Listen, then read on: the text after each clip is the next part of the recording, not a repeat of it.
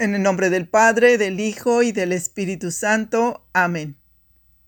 Del Santo Evangelio según San Mateo.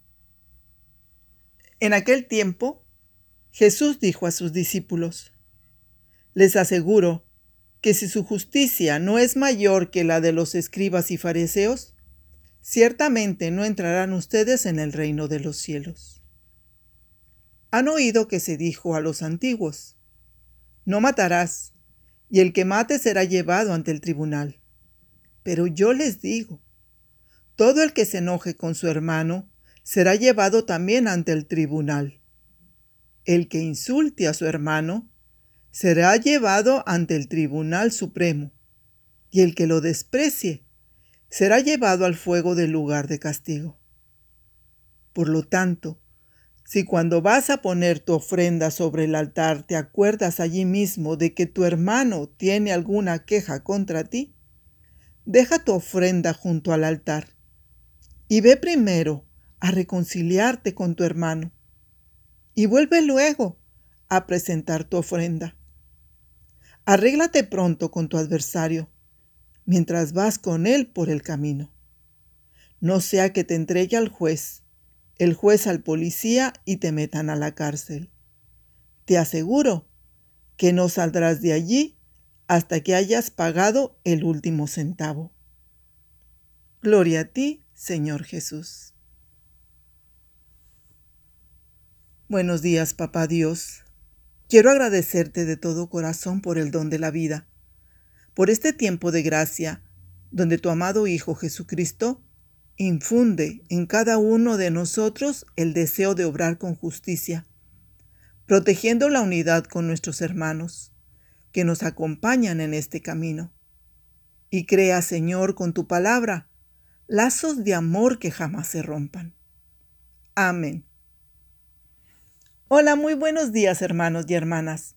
Les saluda, como cada viernes, Columba Calderón, discípula misionera Verbunday. Desde Monterrey les comparto palabras de vida, que espero que como a mí les recuerden este tiempo a fijar la mirada en la persona de Jesús. Y que brote en nosotros esa alegría al saber que Jesús es el más deseoso de caminar y estar presente en nuestra vida. Como el gran Maestro, donde sus enseñanzas iluminan nuestros pensamientos, actitudes, sueños, anhelos y temores, poniéndonos en guardia contra la tentación, pues nos ayuda con su palabra a tener y llevar una vida realmente perfecta a los ojos de Dios Padre. Jesús sabe que no somos perfectos, pero me ayudaba mucho comprender cómo a Dios le agrada que intentemos esa perfección pues en la primera lectura el profeta Ezequiel afirma que Dios no quiere la muerte del pecador. Lo que le agrada es que renuncie a su mal comportamiento y así viva. Qué bonito se me hacía saber que Dios nos muestra ese corazón misericordioso, que como Padre de todos, que nos ama tanto como a sus hijos, lo que más le importa es la vida que nos ha dado pero también es cierto que nos ha regalado la libertad y con ella la responsabilidad de sí mismos. Es decir, que entendía que hagamos lo que hagamos, debemos atenernos a las consecuencias de nuestros actos. ¿Quieres vivir? entendía de Dios.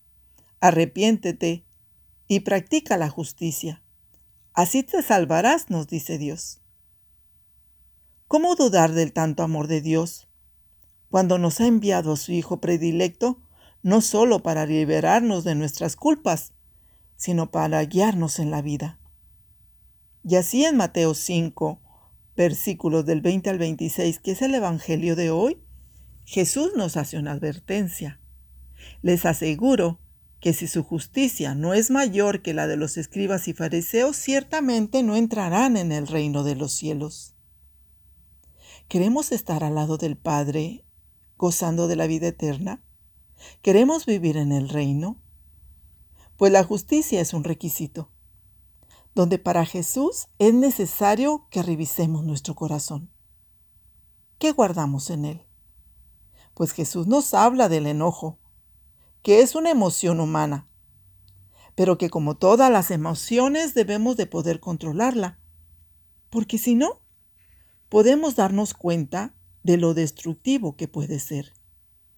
Y tenemos el ejemplo de lo que sucedió en Querétaro en ese partido de fútbol. De ahí que Jesús, como compañero de camino, hoy nos advierte que la cólera, los insultos, el rencor o el resentimiento no deben ocupar espacio en nuestro corazón. Entendía que desechemos todo mal. De Jesús, pues muy claramente nos habla sobre la necesidad que tenemos de reconciliarnos unos con los otros.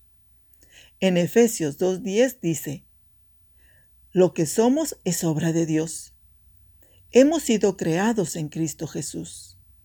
Es decir, que por Cristo somos hijos del mismo Padre y hermanos unos de los otros, que estamos todos vinculados tan fuertemente uno con el otro, que cualquier quiebre de la unidad produce fuertes repercusiones en el cuerpo de nuestro Señor, en el cuerpo de Cristo. Preguntémonos, ¿cómo están nuestras relaciones con nuestros familiares, con nuestros vecinos, ¿Cómo están las relaciones con nuestros compañeros de trabajo?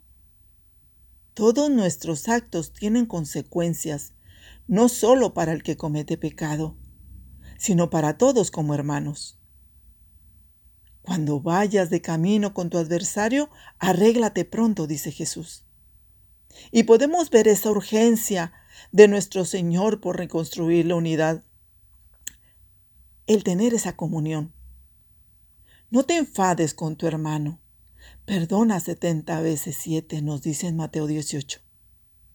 Nuestra justicia nos debe llevar al perdón y a la reconciliación.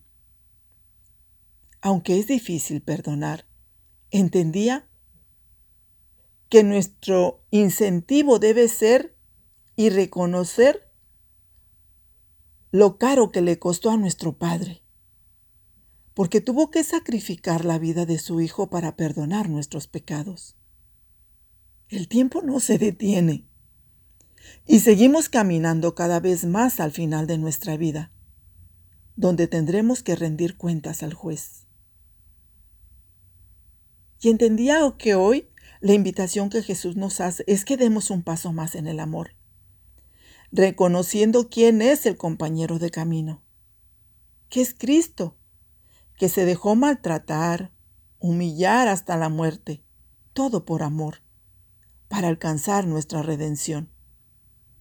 Pidámosle hoy a Mamá María, la Reina de la Paz, que nos ayude a perdonar de verdad a quien nos haya herido